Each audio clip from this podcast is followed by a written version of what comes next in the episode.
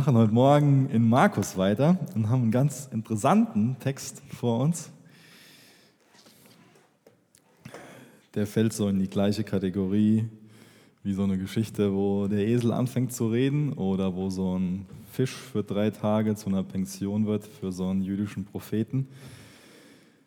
Wenn wir das durchlesen, sind wir eher stutzig und denken so, hä, ist das wirklich so passiert? Weil das so eine Sache für uns ist, die wir in unserer westlichen Welt nicht unbedingt mitbekommen.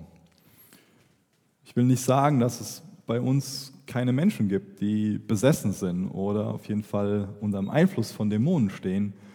Aber wir bekommen das nicht so krass mit wie jetzt in anderen Ländern. Zum Beispiel waren wir mal mit der Gemeinde auf einem Missionseinsatz in Brasilien und da ist es einfach viel offensichtlicher, dass es eine unsichtbare Welt gibt. Oder auch, ähm, wenn ihr mal zum Beispiel ähm, euch Geschichten von Missionaren in Indien anguckt oder durchlest. Das ist krass, was, was die erleben mit, mit dämonenbesessenen Menschen. Ich finde es sehr interessant, dass für die meisten Menschen in der westlichen Welt einfach nur das existiert, was so vor unseren Augen ist. Das ist das, das westliche Weltbild. Es existiert nur das, was wir wirklich sehen oder was man mit dem Verstand irgendwie so begreifen und erklären kann. Vielleicht dann auch so ein bisschen das, was man, was man fühlt. Aber so eine unsichtbare Welt, die wird stark in Frage gestellt. Es ist zwar so, dass es in immer mehr Filmen vorkommt, dass irgendwelche übernatürlichen Phänomene aufgegriffen werden oder auch wenn ich so an das ganze Thema Engel denke, das wird ja immer heftiger thematisiert so. In jeder Kleinstadt in jeder größeren Stadt gibt es Läden, die, die äh, sich auf Esoterik-Sachen spezialisieren und alles Mögliche verkaufen. Und also das Thema Engel wird ganz oft aufgegriffen. In den meisten oder in ganz, ganz vielen populären Zeitschriften kommt das vor, in ganz vielen Filmen. Ähm, es wird von ganz vielen verschiedenen Medien aufgegriffen, dieses Thema Engelwesen.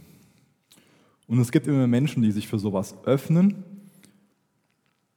Aber es gibt auch eine ganz große Anzahl an Menschen, für die das sehr ja, für die das reine Fiktion ist.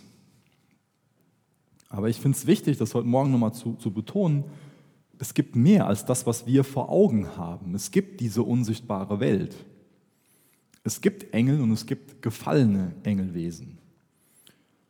Und die gute Nachricht ganz am Anfang, wir brauchen keine Angst vor so Sachen zu haben. Und das wünsche ich mir auch, dass ihr durch nichts, was ich heute Morgen irgendwie erkläre, auch zum Thema Dämonen und so, dass irgendwie Angst geschürt wird. Denn das Tolle ist, dass wir in der Geschichte sehen werden, da reichen ein paar einzelne Worte von Jesus. Und schon ist die Besessenheit vorbei. Schon ist also die Machtfrage, die stellt sich gar nicht. Das ist mir wichtig, das am Anfang zu betonen. Die Machtfrage stellt sich nicht. Wir werden das nachher im Text sehen, dass der, dass der Dämon sofort am Jammern ist und, und am Klagen ist und, und bittelt und bettelt. Und Jesus spricht einfach nur und er hat keine Macht mehr. Er muss aus dieser Person fahren. Aber mir ist es auch wichtig, bevor wir in den Text einsteigen, zu erwähnen, dass alles Geistliche ohne den Heiligen Geist im Grunde genommen was Dämonisches ist. Aber lasst uns mal anfangen und in den Text einsteigen in Markus Kapitel 5. Ich lese nun mal den ersten Vers vor und werde dann nochmal erklären, was so die, die Vorgeschichte zu dem ist, was wir uns heute ansehen. Ich lese Gottes Wort vor, Markus 5, Vers 1. So gelangten sie an die andere Seite des Sees ins Gebiet der Gerasener. Mit dem See ist der See Genezareth gemeint. Wenn ihr euch noch an die letzte Predigt erinnern könnt, ähm, habt ihr auch noch so das im, im Hinterkopf, was die Vorgeschichte ist. Jesus ist mit seinen Jüngern ins Boot gegangen und die wollten auf diese andere Seite fahren und beim Überqueren fing ein ganz heftiger Sturm an. Aber Jesus hat die Ruhe weg, liegt im Boot und ist am Schlafen. Und er wird dann sehr unsanft von seinen Jüngern geweckt. Die gehen zu dem hin, rütteln den und ja, klagen den quasi an. Und die Reaktion von Jesus ist, ist, dass der diesen Sturm fast wie so eine Person behandelt. Denn er spricht zu dem Sturm, schweig, sei still. Und der Sturm legte sich und es herrschte tiefe Stille. Ich finde das gut, was wir alles daraus lernen können. Die Jünger gehen zu Jesus, nicht mit der allerbesten Motivation.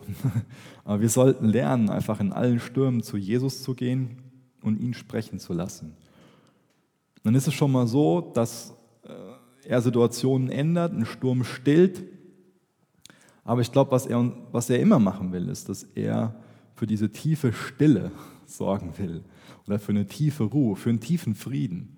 Es wird nicht immer so sein, dass Jesus sofort den Umstand ändert und den Sturm wegnimmt.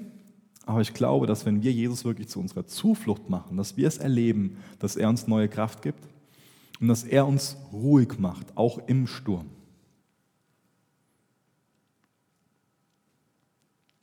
Jesus fährt mit dem Boot über diesen See. Er kommt aus jüdischem Hoheitsgebiet und er fährt hinein in heidnisches Hoheitsgebiet. Und das finde ich wichtig, das so im, im Kopf zu haben. Jesus ist da, um das Königreich Gottes loszulassen oder um das Königreich Gottes sich entfalten zu lassen. Das heißt, er will seine Herrschaft entfalten. Und wir sollten diese Geschichte so lesen aus der Perspektive, dass er sein ja, dass, dass er seinen Herrschaftsbereich erweitern will, dass er ein Gebiet, was an den Feind verloren ist, wieder zurückerobern will. Ich glaube, das ist eine gute Herangehensweise an den Text von, von heute. Dann lese ich mal Vers 2 bis Vers 7 vor, einen größeren Abschnitt. Jesus war kaum aus dem Boot gestiegen, als ihm von den Grabhöhlen her ein Mann entgegenlief, der von einem bösen Geist besessen war. Dieser Mann lebte in den Höhlen und war selbst mit einer Kette von niemandem mehr zu halten. Jedes Mal, wenn man ihn in Fesseln legte, was oft geschah, streifte er die Ketten von den Handgelenken und zerriss die Fußfesseln. Niemand war stark genug, ihn zu bändigen. Tag und Nacht war er in den Grabhöhlen und wanderte durch die umliegenden Hügel, schrie und schlug sich selbst mit Steinen. Der Mann entdeckte Jesus schon von weitem. Er lief auf ihn zu, warf sich vor ihm nieder, stieß einen schrecklichen Schrei aus und rief, was willst du von mir, Jesus, Sohn des höchsten Gottes? Ich beschwöre dich bei Gott, quäle mich nicht. In der Vorbereitung ist mir klar geworden, dass sich ganz viele Gelehrte damit befassen, warum dieser Mann besessen ist. Und ich habe da ein paar Sachen zu gelesen, aber ich glaube nicht, dass sich für uns zwangsweise die Frage stellt, warum er besessen ist. Ich glaube nicht, dass es das Wichtigste an der Geschichte ist. Ich denke, es gibt da verschiedene Möglichkeiten. Aber der Text gibt uns jetzt nicht irgendwas vor, ähm, dass, dass, er uns, dass er irgendwie was da noch was äh, zwischen den Zeilen enthalten würde, was uns einen Hinweis geben würde darauf, warum er besessen ist. Es ist möglich, dass er besessen ist, weil er mit irgendwelchen okkulten Dingen gespielt hat. Oder weil er sich ganz bewusst darauf eingelassen hat. Dass er ganz bewusst einen Pakt mit dem Teufel geschlossen hat. Das sind Möglichkeiten. Vielleicht hat er auch einfach mit, mit Sünde gespielt. Er ist mit einem unreinen Geist besessen. Und das Ziel von einem unreinen Geist ist, dass er in eine Person kommen kann, um sich zu manifestieren. Das werde ich gleich nochmal anhand von einer anderen Stelle erklären. Das heißt, er braucht irgendwie eine Möglichkeit, einen Fuß in die Tür zu bekommen. Und bewusste Sünde kann eine Möglichkeit sein, um für ihn einen Fuß in die Tür zu bekommen. Es kann auch sein, dass, dass die Person erblich vorbelastet war. Das alles sind Möglichkeiten, aber da brauchen wir nicht groß drüber zu spekulieren. Ich glaube, das Wichtige ist, im Text zu erkennen, was der unreine Geist aus ihm gemacht hat. Oder anders ausgedrückt, was der Teufel für eine zerstörerische Macht hat. Und ich denke, dass das wichtig ist, nicht zu unterschätzen, was der Teufel für eine zerstörerische Macht hat oder auch was er für einen zerstörerischen Willen hat. Der Mann hat alles verloren. Der hat sein Zuhause verloren, der hat seine Familie verloren, der hat die Gemeinschaft mit Freunden verloren. Wenn wir im Text lesen können, hat er auch seinen Anstand verloren. Jemand Anständiges springt ja nicht nackt auf Gräbern rum, oder? Wahrscheinlich nicht. Er hat seine Selbstkontrolle verloren. Er hat geschrien wie sonst was, hat gelebt wie, wie ein wildes Tier. Die anderen Bürger verschreckt.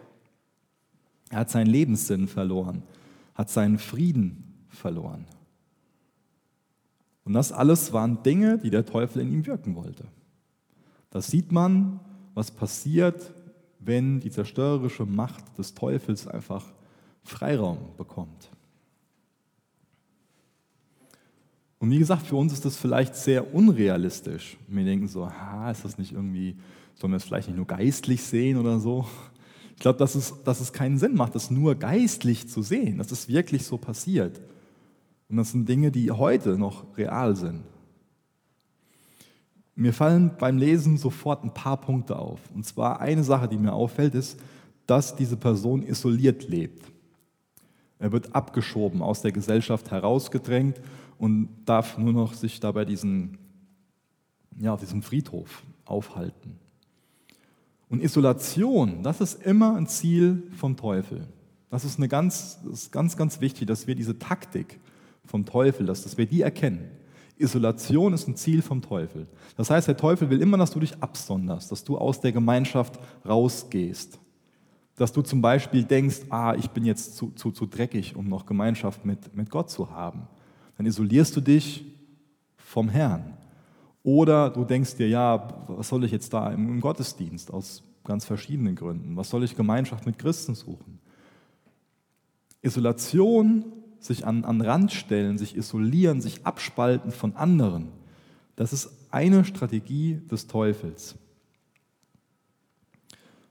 Was ich auch interessant finde, ist, dass da der Versuch ist, einfach ihn zu fesseln. Das ist alles, was da die Gesellschaft an, an Hilfe anbietet. Er wird als geisteskrank beschrieben. Und ich kann mir auch gut vorstellen, dass, auch, dass es auch schon damals so war, dass die Gesellschaft das nicht als was Dämonisches empfunden hat, sondern dass es für sie so war, dass sie gesagt haben, die Person ist einfach nur psychisch krank. Jetzt darf mich keiner falsch verstehen. Nicht alle psychischen Krankheiten haben was mit Dämonen zu tun. Definitiv nicht, nein. Aber es gibt psychische Krankheiten oder es gibt Dinge, die ähm, als psychische Krankheiten deklariert, also dargestellt werden, aber in Wahrheit einen dämonischen Ursprung haben. Eine andere Sache ist, der hat übernatürliche Kräfte. Das waren für mich schon mal gute Nachrichten, dadurch weiß ich, dass ich nicht dämonenbesessen bin. Nein, da sollte man eigentlich keine Witze drüber machen, ich weiß. Was ich auch noch sehr interessant finde, ist, in Vers 5 steht, dass er sich mit Steinen geschlagen hat. Ich finde das nicht wirklich gut übersetzt, aber in den meisten deutschen Übersetzungen wird es so übersetzt, dass er sich mit Steinen geschlagen hat. Was natürlich schon mal deutlich wird, ist, dass auf jeden Fall eine Form der Autoaggression da war. Das heißt, er ist ähm, aggressiv gegen sich selbst geworden. Aber eigentlich wäre eine bessere Übersetzung, dass er sich geritzt hat. Und das finde ich interessant, dass selbst tausende Jahre später dieses Problem des Ritzens einfach noch total aktuell ist. Und ich denke, vielleicht sogar schlimmer, als es jemals gewesen ist. Und da mag es auch ganz verschiedene Gründe für geben, warum sich Personen ritzen. Es kann eine Form der Selbstbestrafung sein. Es kann eine Suche nach einem, nach einem Ausweg sein so eine Flucht aus, aus der Taubheit heraus, sich einfach nicht mehr zu spüren. Dass man einfach wissen will, dass, dass man lebt. Es mag auch in Einzelfällen so ein Versuch sein, Aufmerksamkeit zu bekommen. Und ich glaube, dass es sehr oft ein Zeichen von einem dämonischen Einfluss ist. Ich lese mal in Vers 8 weiter bis Vers 10. Denn Jesus hatte schon dem Geist befohlen, verlass diesen Mann, du böser Geist. Dann fragte Jesus, wie heißt du? Der Geist erwiderte, Legion, denn in diesem Mann sind viele von uns. Wieder und wieder flehte er ihn an, sie nicht aus dieser Gegend fortzuschicken. Er sagt, mein Name ist Legion. Das heißt, in dieser einen Person sind sehr, sehr viele unreine Geister. So eine Legion ist die, ähm, fehlt mir das Wort, ähm, die, die größte Anzahl römischer Soldaten, die es damals so gab. Das heißt 3.000 bis 6.000 Soldaten in einer Gruppe ähm, plus nochmal so circa 120 ähm, berittene Soldaten.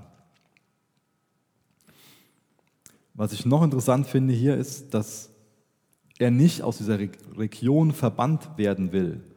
Auch das gibt uns wieder einen Hinweis darauf, ähm, wie diese unsichtbare Welt funktioniert. Nämlich auch da ähm, gibt es gewisse Herrschaftsbereiche, die einfach aufgeteilt sind. Dass Dämonen in einem gewissen Bereich Autorität haben und im anderen Bereich einfach nicht. Und genauso ist es mit, mit Engeln. So. Ähm, ich glaube, deswegen mag es auch schon mal vorkommen, dass wenn, wenn du geistlich sehr feinfühlig bist, dass du dich in einem gewissen Bereich, es mag zum Beispiel irgendwie Stadtteil sein oder einfach nur eine Straße oder ein Haus, dass du das einfach als sehr beklemmend empfindest und dass du woanders, ähm, zum Beispiel vielleicht wenn du in die Gemeinde kommst, als was ganz anderes empfindest und da einfach freier sein kannst. Das ist unsichtbar oder das ist, ist real.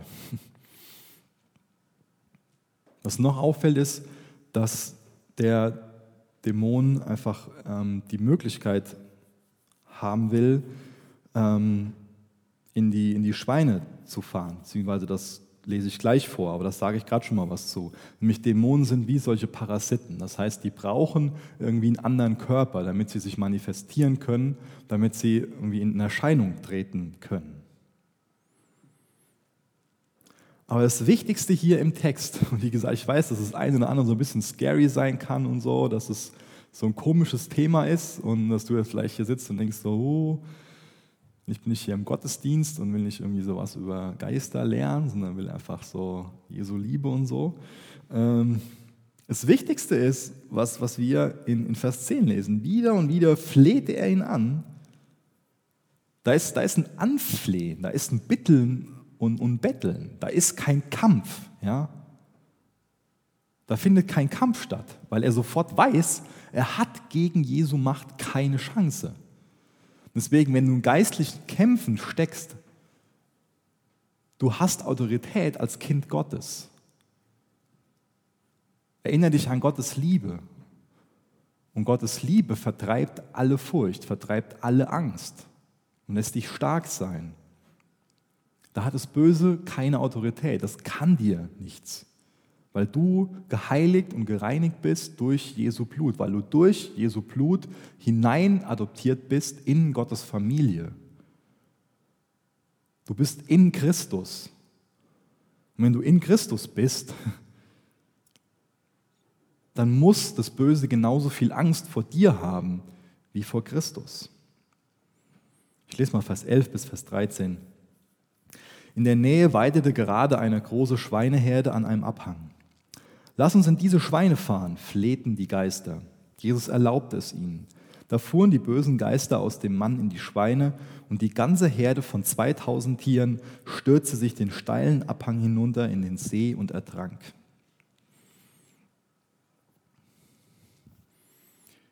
Ich denke, bei gewissen Begriffen ist uns sofort bewusst, was damit gemeint ist. Was ich meine ist, wenn ich euch jetzt zum Beispiel einen Olivenbaumzweig zeigen würde, dann wüsstet ihr, dass er symbolisch dafür steht für Frieden. Ja? Oder wenn ich euch eine Taube zeige, für was steht eine Taube? Fragezeichen. Bin ich so ver verstörend? Eine Taube steht für den Heiligen Geist, oder? wenn ich euch jetzt fragen würde, für was steht ein Schwein, dann weiß ich nicht, ob ihr da direkt drauf kommen würdet. Ähm, vielleicht denkt der ein oder andere an so ein Glücksschwein oder an irgendeine süße Comicfigur oder keine Ahnung an was.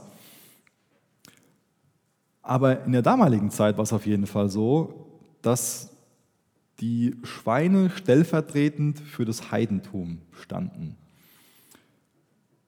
Vielleicht können wir das vergleichen, dass das Schwein, Schweine für die Juden damals das waren, was jetzt für uns Ratten sind, ja, wenn es nicht gerade ein Haustier ist, sondern es eine Plage ist. Die Juden, für die waren die Römer so eine Nation von Schweinen. Und ich finde es interessant, dass die römischen Soldaten, die in Israel stationiert waren, dass die so ein Emblem hatten. Und da war ähm, so, also ihr, ihr Wappentier war, war so ein Wildschwein. Und vielleicht kann schon einer, der ein oder andere hier so diese Punkte miteinander verbinden und bekommt schon dieses, dieses Bild vor Augen, wie das für, für die Juden einfach damals ausgesehen hat. Denn für die war diese ganze Geschichte urkomisch. Für die war die, glaube ich, sehr, sehr lustig. Und ich finde das interessant, dass, dass Jesus da anscheinend so einen krassen Humor hat. Ich habe beim letzten Mal schon mal erklärt, ähm, dass in Daniel dieses, dieses Bild gibt, wo dieses, ähm, dieses Geschöpf aus dem Meer kommt, was ähm, für vier verschiedene Weltreiche steht. Ja, da fängt zuallererst dieses, dieses babylonische Weltreich, kommt zuallererst und zuletzt dieses, dieses römische Weltreich. Das kommt aus dem Meer hinaus. Das heißt, für die Juden war es so, dass die geglaubt haben, dass alles Böse aus dem Meer kommt, dass das Böse im Meer wohnt. Und für sie war klar, dieses, diese, diese römischen Besatzer, dieses Böse, das kommt aus dem Meer heraus. Und das sind die Schweine. Und für sie war es jetzt so, dass die Dämonen wieder in die Schweine fahren und die Schweine Selbstmord begehen und in diesen See rennen. Ja? Dadurch ist das alles für die ziemlich lustig, weil das ihr Wunsch war. Sie wollten, dass diese Schweine, diese Besatzer, dass das Böse wieder dahin zurückgeht, wo es eigentlich hergekommen ist und wo es ihrer Meinung nach ähm, wieder hingehört. Für die Juden war das ein sehr lebendiger Anschauungsunterricht. Ja. Die Geschichte muss damals rumgegangen sein wie so, wie so ein Lauffeuer. Jesus ist derjenige, der diese römischen Schweine wieder zurück ins Meer versenken wird. Aber für sie hat es auch die Bedeutung, der Lohn der Sünde ist der Tod. Das war eine ganz dramatische Predigt vor ihren Augen.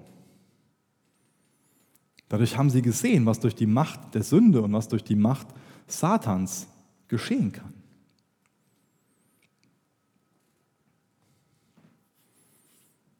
Ein Problem, was, was viele Leute mit dieser Geschichte oft haben, ist, wie kann sich Jesus das erlauben, so 2000 Schweine zu vernichten? Warum hat Jesus das gemacht? Hat Jesus das gemacht? Fragezeichen. Sagt es überhaupt der Text, dass Jesus diese 2000 Schweine vernichtet hat? Ich weiß, dass deswegen schon gibt es regelmäßig Diskussionen. Vielleicht habt ihr noch keine mitbekommen, aber ich bin schon ein paar Mal deswegen gefragt worden und ähm, ja, gibt einmal verschiedene Antworten darauf, verschiedene Ansätze. Aber ich glaube, der beste Ansatz ist einfach zu sagen, es steht gar nicht im Text, dass Jesus diese Schweine vernichtet hat. Es gibt verschiedene Möglichkeiten. Zum einen, dass Jesus die Schweine vernichtet hat, das habe ich schon gesagt, das glaube ich nicht, dass es so war, weil es einfach nicht im Text steht. Eine andere Möglichkeit ist, dass die Dämonen die Schweine dazu veranlasst haben, Selbstmord zu begehen. Auch das würde meiner Meinung nach überhaupt keinen Sinn machen, weil die Dämonen ja im Grunde genommen darum gebeten haben, in die Schweine zu fahren, damit sie sich in den Schweinen neu manifestieren können und dass, dass sie einfach einen Körper haben, in dem sie weiter existieren können. Auch das würde keinen Sinn machen.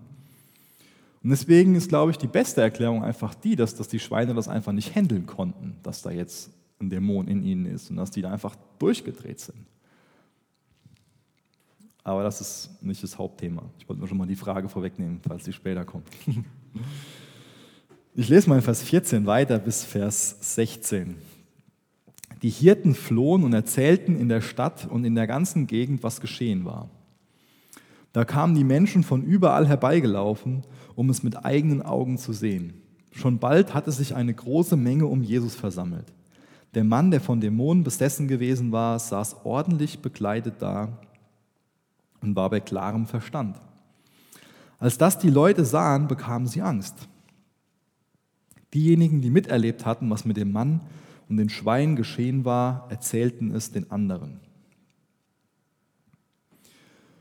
Eine Sache, wo ich drüber nachdenken musste, war, es gibt drei verschiedene Ansätze, wie dem Besessenen oder was, was mit den Besessenen so, so gemacht wird. Es gibt zum, zum einen sehen wir, was der Teufel mit den Besessenen macht, zum anderen sehen wir, was die Gesellschaft mit den Besessenen macht und zum anderen sehen wir, was der Erlöser mit dem Mann macht. Und ich fange mal an bei, beim Teufel, das habe ich eben schon mal erklärt. Der Satan will diesen Besessenen zerstören. Er hat es hinbekommen, dass der Mann alles, aber auch wirklich alles verloren hat. Wie gesagt, er musste ja sein, sein Zuhause verlassen, er konnte nicht mehr einer normalen Arbeit nachgehen, er war isoliert auf, dieser, hat isoliert auf diesem Friedhof gelebt. Keiner wollte was mit dem zu, zu tun haben. Er ist einfach komplett außen vor gewesen. Er hat sich selbst zerstört, dadurch, dass er sich mit Steinen geschlagen und, und geritzt hat. Sein Leben war absolut kaputt. Da sehen wir einfach die Strategie des, des Teufels. Er will ihn einfach nur zerstören und hat es fast hinbekommen.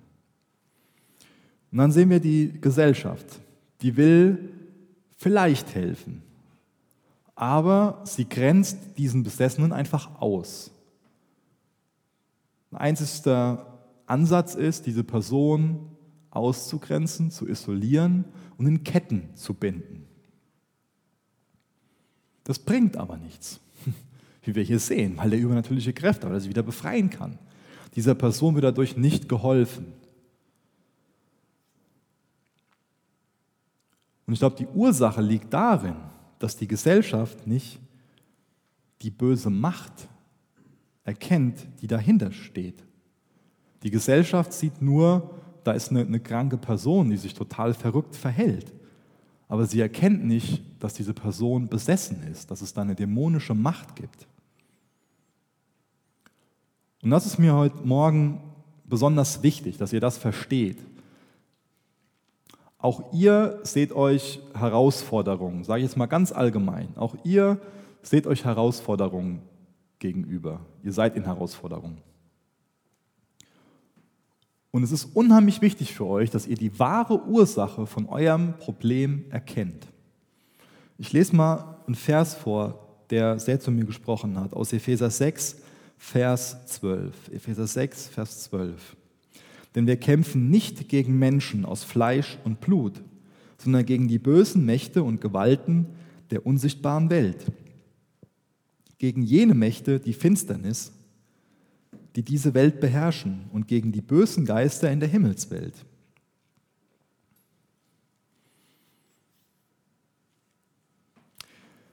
Wir kämpfen sehr schnell gegen Leute, die uns was Böses wollen. Oder vielleicht auch gegen Leute, die eine andere Lehrmeinung vertreten als wir. Die eine andere politische Auffassung vertreten, die allgemein irgendwie eine andere Meinung, einen anderen Ansatz haben, eine andere Religion vertreten. Wir können uns ganz schnell über die Kriegstreiber in Syrien oder im, Kongo, im Irak, im Gazastreifen aufregen und können Feindbilder kreieren. Ich lese mal ein Zitat von der Corrie ten Bohm vor. Die hat geschrieben, Hände, die beten, sind stärker stärker. Hände, die beten, sind stärker als Fäuste, die sich ballen.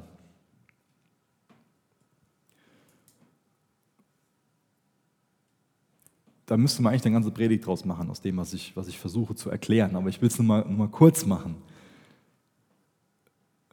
Es wird nichts damit gewonnen, wenn du dich einfach nur zum Beispiel wenn du einfach nur die Leute verachtest und abgrundtief dafür hasst, die momentan dabei sind, den Völkermord im Irak zu begehen. Das sind nicht unsere Feinde. Ich glaube, dass wir über sie denken müssen, genau wie, wie Jesus über die Leute gedacht hat, die, als er am Kreuz hing. Was hat Jesus gesagt? Er hat gesagt, Vater, vergib ihnen, denn sie wissen nicht, was sie tun. Ich glaube, dass ganz viele von denen Dämonen besessen sind so grausam, weiß ich nicht, ob, ob so grausam ein Mensch ist, ohne einen dämonischen Einfluss zumindest.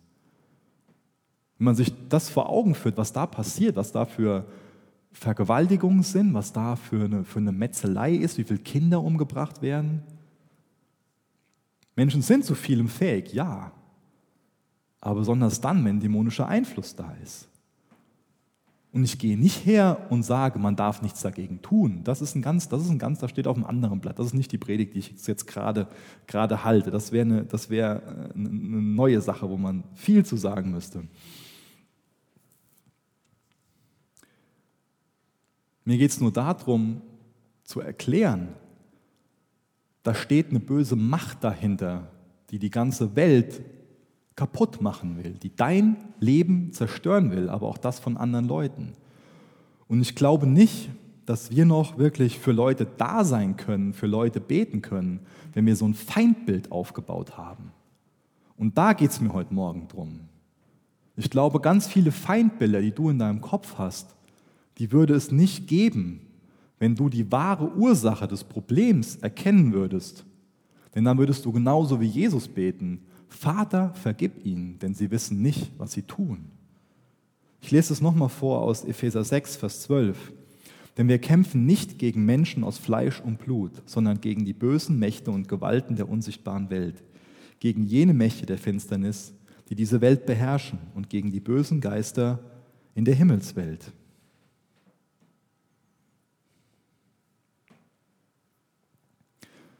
Jesus betete, Vater, vergib ihnen, denn sie wissen nicht, was sie tun. Es ist wichtig für dich, dass du die böse Macht dahinter erkennst. Und zum Beispiel auch Leute, die eine total falsche Lehre bringen, unter der Prämisse siehst, das sind verführte Verführer. Ja? Versteht ihr, was ich meine? Dadurch werden Feindbilder zerstört, wenn wir dieses Denken bekommen. Und wir können eher für Leute da sein, für Leute beten. Wir, wir kämpfen viel zu viel gegen Leute, dabei sollten wir damit beschäftigt sein, eine Rolle zu spielen bei ihrer Erlösung. Versteht es nicht falsch, eine Rolle zu spielen bei der Erlösung. Ich meine, dass wir uns von, von für, ähm, als Kanäle für Gottes Gnade gebrauchen lassen. Ja? Nicht, dass wir da irgendwie einen Teil zu beitragen könnten, dass sie errettet sind, aber wir können die gute Nachricht bringen. Wir können ein Fingerzeig auf, auf Jesus sein. Und das sollten wir sein. Aber wir kämpfen gegen Leute. Und du weißt, was, was da vielleicht die Kämpfe sind, die, die du führst, wo du gegen Leute kämpfst. Dabei solltest du dafür kämpfen, dass sie den Erlöser sehen. Und um den geht es jetzt, weil das ist derjenige, der sich vernünftig mit dem Besessenen auseinandersetzt. Was hat Jesus für den Mann getan? Ich habe das eben schon erklärt. Er hat ziemlich viel auf sich genommen, um zu dem Mann zu kommen. Er hat sich in dieses Boot gesetzt, um auf die andere Seite des Sees zu fahren. Und zwischendrin war dieser mächtige Sturm. Und vielleicht war dieser Sturm einfach ein Versuch, von dem Teufel, Jesus zu zerstören oder zumindest aufzuhalten, daran zu hindern, zu dem Mann zu gehen. Und auch da ist wieder sehr viel, was wir daraus lernen können. Wenn wir uns aufmachen und zu Menschen gehen, um ihnen die gute Nachricht zu bringen, um sie zu befreien, versteht es richtig, dann ist es oft so, dass Stürme kommen. Aber auch da wieder die Erinnerung, Jesus spricht nur ein paar Worte und der Sturm ist weg. Die Machtfrage, die ist vorher schon geklärt. Wir wissen, wer Sieger ist. Wir wissen, wer den Teufel, den Tod überwunden hat. Das ist Jesus Christus, auf den berufen wir uns. Den bringen wir den Menschen. Nichts in der Welt konnte Jesus davon abhalten, zu diesem Mann zu gehen, um ihn zu retten, um sein Leben zu aus dem Dreck rauszuholen, um die Teile wieder zusammenzusetzen, um ihn wieder zu einem Menschen zu machen. Und ach ja, der ist ja quasi zu einem Tier geworden. Die Bürger, die hatten Angst, die Gesellschaft hatte Angst. Der Ansatz war einfach nur zu, zu binden. Da war kein Kontakt mehr da. Aber Jesus hat alles auf sich genommen und ist hingegangen.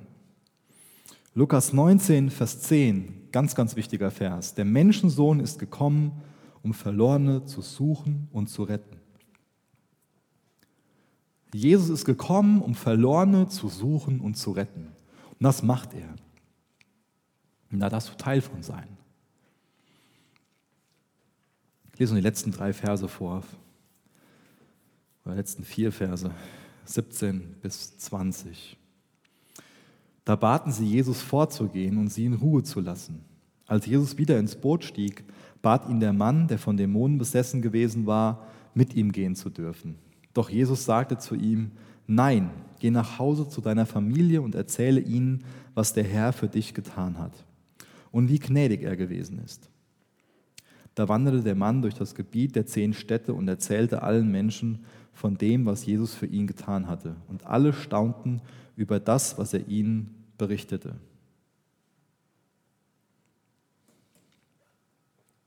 Vers 17, da baten sie Jesus vorzugehen und sie in Ruhe zu lassen. Warum wollten die Bewohner, dass Jesus wieder verschwindet? Das war denen ihr Wunsch. Und Jesus sagt, hau ab, wir wollen dich nicht mehr. Warum haben sie denn nicht gebeten zu bleiben, um noch mehr Besessene zu heilen? Ich denke, das lag einfach daran, dass 2000 Schweine eine Menge Schinken sind, einen ganzen Haufen Bacon. Ja? Deswegen wollen die nicht, dass Jesus weiterhin da bleibt, weil die Angst davor haben, dass er noch mehr Bacon versenkt. Ja? Das ist einfach ihr Business gewesen. Damit haben die einfach ihr, ihr Geld verdient. Erinnert euch daran, das ist ja hier nicht mehr jüdisches Gebiet, sondern das ist heidnisches Gebiet. Und für die war es okay, Schwein zu essen. Die haben es genauso genossen, wie wir es heute genießen. Also zumindest wie ich es genieße, sagen wir es mal so. Ich weiß nicht, wie es bei euch aussieht. Ja. Ist es nicht bei uns heute immer noch so ähnlich? Ja? Solange Jesus nicht unser Geld anfasst, sind wir total okay mit ihm und wir wollen ihn so als nettes Add-on für unser Leben haben, vielleicht so als, als Personal Trainer für ein besseres Leben. Jesus als Ticket in den Himmel. Aber Jesus ist anders. Ich glaube, wer, wer wirklich eine Beziehung zu Jesus hat, der ist versaut für ein normales Leben. Jesus krempelt unser Leben um. Jesus ist nicht nur so ein nettes Add-on. Er will uns komplett, er will uns ganz. Er will unser Herz. Ging es der Freitagabend schon viel drum, dass Jesus unser Herz will. Und ich glaube nicht, dass wir hergehen können und sagen können, ja, Jesus, du sollst Herr und Erlöser sein, aber mein, mein Geldbeutel, der, der bleibt außen vor, mein, mein Beruf, der bleibt außen vor, meine Karriere, die bleibt außen vor. Oder du weißt, was vielleicht die Sache ist, wo du besonders mit kämpfst, wo du so die Hand drauf hast. Aber ich glaube, gerade dann, wenn es um Beruf und um Finanzen geht, das ist oft so eine, so eine Sache für uns. Ich habe von einem Prediger gelesen, der hat gesagt, das Letzte, was Jesus an uns erlösen kann, ist unser Geldbeutel. Das fand ich ganz interessant.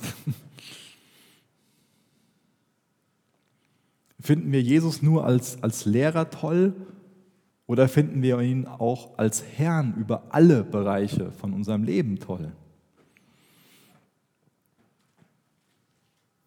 Nächstes Thema. Im Text finden wir drei Gebete. Ich nenne es mal Gebete. Es sind in Wahrheit einfach nur drei Bitten, aber Bitten um Gebete ist ja schon irgendwie so das Gleiche. Ich glaube nicht, dass die äh, darüber nachgedacht haben, dass es Gebete sind, aber ich denke schon, dass ich das so ein bisschen verdrehen kann. Ähm, die Dämonen, die haben auf jeden Fall darum gebeten, in die Schweine fahren zu dürfen. Was hat Jesus gesagt? Er hat gesagt, ja, er hat es erlaubt. Die Gadarener, die haben darum gebeten, dass Jesus schleunigst aus der Gegend verschwinden soll. Was hat Jesus gemacht? Er hat Ja gesagt und ist gegangen. Dann ist noch dieser Jünger Jesu, dieser ehemals Besessene. Der hat gesagt, ich will dir nachfolgen. Was hat Jesus gesagt? Nein. Wie kann das denn sein? Dämonen bekommen ihren Willen, die Gesellschaft bekommt, oder zumindest die Volks, Menge da, die, die Bürger, die bekommen ihren Willen, aber derjenige, der Jesus nachfolgen will, der bekommt nicht seinen Willen. Wie geht das denn? Steht auch in Gottes Wort, was wir in seinem Namen beten werden, wenn wir. glaube, das Wichtige ist zu erkennen, dass er seinen Willen bekommen hat, nur nicht in der Form, wie er es erwartet hat. Ich glaube, was wir daraus lernen können, ist, dass Nein von Jesus oft eine Antwort für die Personen ist, die sich besonders von Gott lieben lassen. Und das Anliegen von diesem neuen Gläubigen, das wird im Grunde genommen erhört. Denn er ist ein Zeuge, er ist ein Nachfolger von, von Jesus, er lebt als, als helles Licht. Er ist nämlich gehorsam gewesen und hat das weitergegeben, was er mit Jesus erlebt hat. Er hat seine persönliche Geschichte, sein persönliches Zeugnis, hat er weitererzählt. Und wir wissen durch viele Überlieferungen, dass in diesem Zehn-Städte-Gebiet, dass da sehr viele fruchtbare Gemeinden entstanden sind. Und diese Person hat dabei einen ganz großen Anteil gehabt. Deswegen unterschätze nie, was Gott aus einem einfachen Gehorsamsschritt von dir machen kann. Ich habe das eben schon gesagt, unterschätze nicht, was der Teufel für eine zerstörerische Macht hat. Aber das ist noch viel wichtiger, das nicht zu unterschätzen, was Gott durch einfachen Gehorsam machen kann. Die Antwort von Jesus war Nein. Geh nach Hause zu deiner Familie, erzähl ihnen, was der Herr für dich getan hat und wie gnädig er gewesen ist. Wo fängt unser Christsein an? Vielleicht soll ich eher fragen, wo hört unser Christsein auf? Und wir würden alle sagen, zu Hause. Nein, das wäre schlimm, wenn es so wäre, wenn unser Christsein zu Hause aufhören würde. Unser Christsein sollte zu Hause anfangen. Und erschätzt niemals, was Gott tun kann. Alles, was diese Person macht, ist, Entschuldigung, alles, was die Person macht, ist, dem gehorsam zu sein, was Gott gesagt hat. Sie geht nach Hause und erzählt ihr persönliches Zeugnis. Und das gebraucht Gott. Und vielleicht denkst du jetzt so, ja, wenn ich so ein Zeugnis hätte, hm, klar, wenn ich nackt auf den Gräbern rumgesprungen wäre und dann kommt Gott in mein Leben und dann passiert sowas, wie wir hier gelesen haben, dann hätte ich auch ein Zeugnis, was ich erzählen könnte. Du hast ein Zeugnis, was du erzählen kannst. Und das Wichtige ist, dass du dein Zeugnis genau so stehen lässt, wie es ist und nicht irgendwas in deinem Zeugnis pimpst oder so. Denn dadurch hat dein Zeugnis überhaupt keine Kraft mehr. Wenn du dein Zeugnis irgendwie ausschmückst, dann verliert es seine Kraft.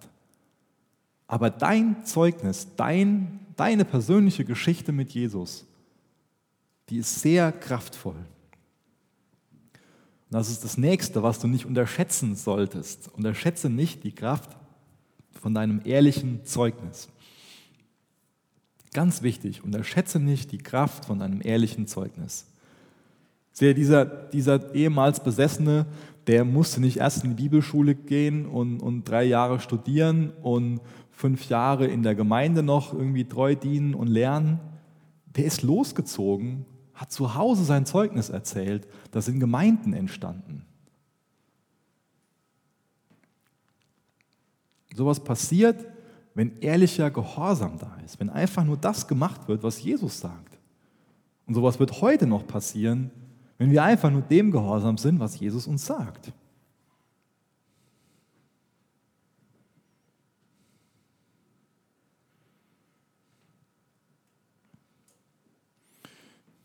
Ich werde jetzt hiermit mal, mal schließen. Ich finde es sehr interessant, dass am Ende der Geschichte die Verhältnisse umgekehrt sind. Der Durchgeknallte, der ist normal und die Volksmenge ist verrückt und aufgebracht und schmeißt Jesus raus. Jesus, danke, dass wir das im Text auch sehen dürfen. Dass am Ende dieser Besessene von dir geheilt wurde, dass er normal ist.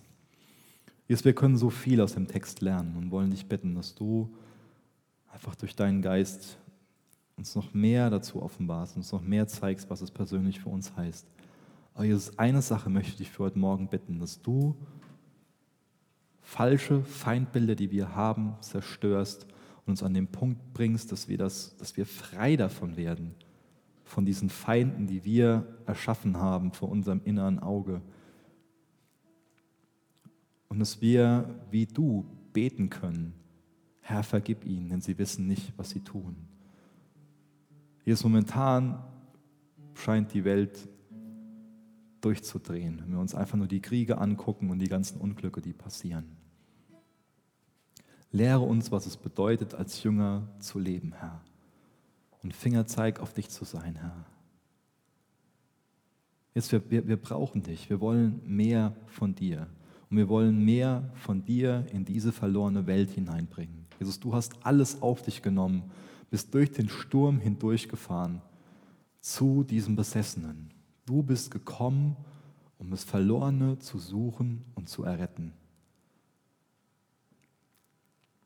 Das war dein Auftrag, den du vom Vater hattest. Und Jesus, du sagst uns, so wie der Vater mich gesandt hat, sende ich euch. Jesus, sende uns. Sende uns mit unserem ehrlichen Zeugnis, mit unserem authentischen Christsein. Sende uns. In Jesu Namen. Amen. Música